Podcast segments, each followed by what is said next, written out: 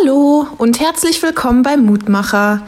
Mein Name ist Anna Dietz und ich bin Vikarin in Herborn-Seelbach. Der Losungstext für heute lautet, wenn ich auch im Finstern sitze, so ist doch der Herr mein Licht. Zu finden ist er im Buch Micha, Kapitel 7, Vers 8. Als ich das so gelesen habe, ist mir sofort eine Liedzeile eingefallen.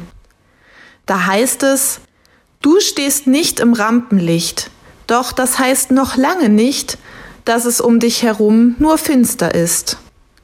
In dem Lied geht es darum, dass jeder Mensch ein Held sein kann, wenn er sich von seiner guten Seite zeigt. Oder, wie wir Christen sagen würden, wenn wir Gott lieben und unseren Nächsten wie uns selbst.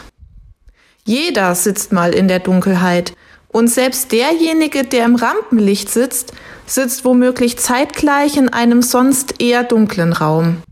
Da hilft es doch, mir bewusst zu machen, dass ich nicht alleine in der Dunkelheit sitze, sondern dass auch Gott bei mir ist und versucht es für mich heller zu machen.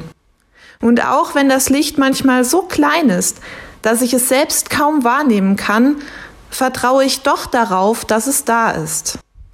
Dass Gott da ist und er es um mich herum heller macht. Ich lade dich noch ein, mit mir zu beten. Guter Vater im Himmel, manchmal ist es ganz dunkel um mich.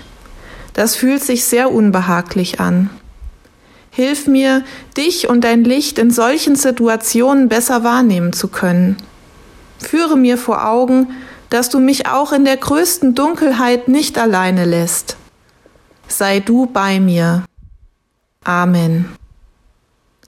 Hört auch gerne morgen wieder rein, dann gibt es den nächsten Mutmacher.